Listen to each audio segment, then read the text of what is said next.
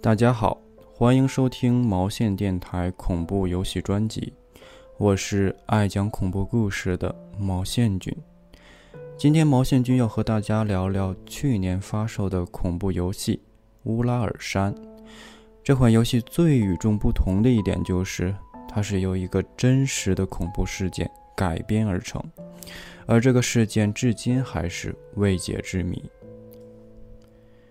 一九五九年一月二十七日，正值苏联最寒冷的时节，一组登山队开始出发前往乌拉尔山北部一处名为 v i z h a 的地方。这十个人八男两女，来自乌拉尔技术工艺学院，年纪最小的二十一岁，最大的三十七岁。他们将在乌拉尔山区展开为期三周的登山之旅。其目的地是 o t o t e n 山，这座山名据当地土著曼西河语的意思是“不要去”。团队里的一名叫做尤里的队员，在随队几天后，因为身体不适，提前结束了行程，而他则是唯一的幸存者。最后上山的九名队员皆不幸遇难，并且死得很离奇。事发那天是二月二日。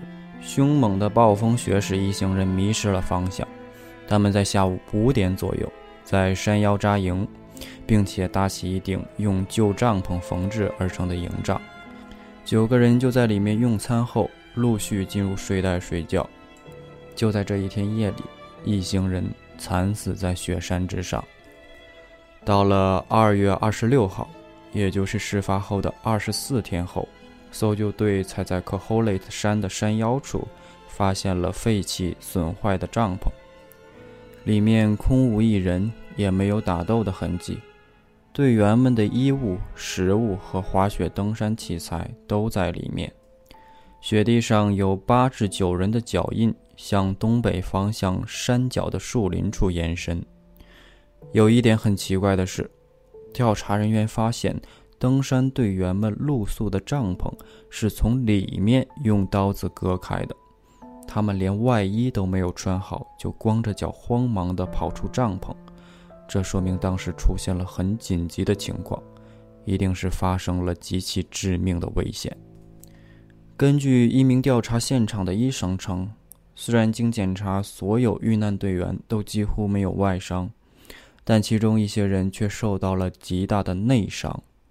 一名队员颅骨断裂，两名肋骨断裂，更让人震惊的是，一名队员的舌头被割掉，还有两个被弯曲了双眼。他们的皮肤呈现灼伤状态的褐色，却完全不像火焰的灼伤，应该是受到了高剂量的辐射。医生得出的结论是，这不是人类或动物所为。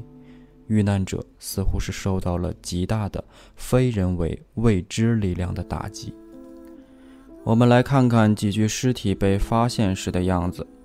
在篝火三百米外，一名队员的尸体躺在地上，一只手里抓着一只树枝。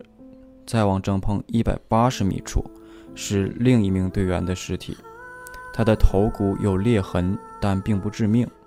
也没有皮肤和软组织受伤的痕迹。继续向前一百五十米，调查人员发现了第三具女性尸体。从她嘴里流出的鲜血染红了白雪，凝结成冰。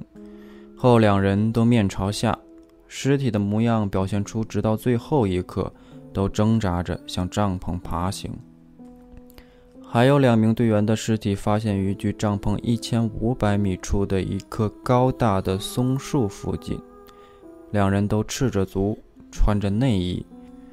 后来尸检报告称，他们死于低温症，身上只有些小擦伤。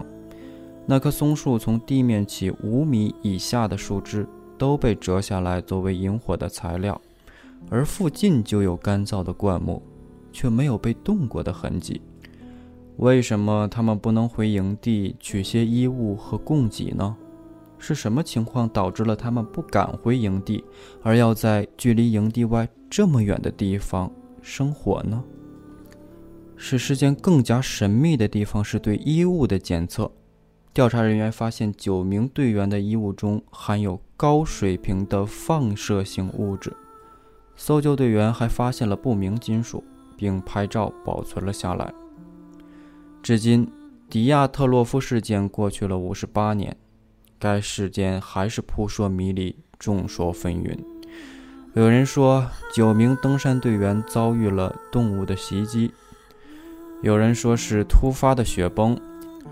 甚至有人称事发地点位于前苏联的导弹发射基地，一行人触碰了机密，被秘密处决。而游戏乌拉尔山给出的答案是外星人的袭击。那么你觉得真相是怎样的呢？欢迎大家关注我们的微信公众号“玩个毛线团 ”，ID WGMXTT。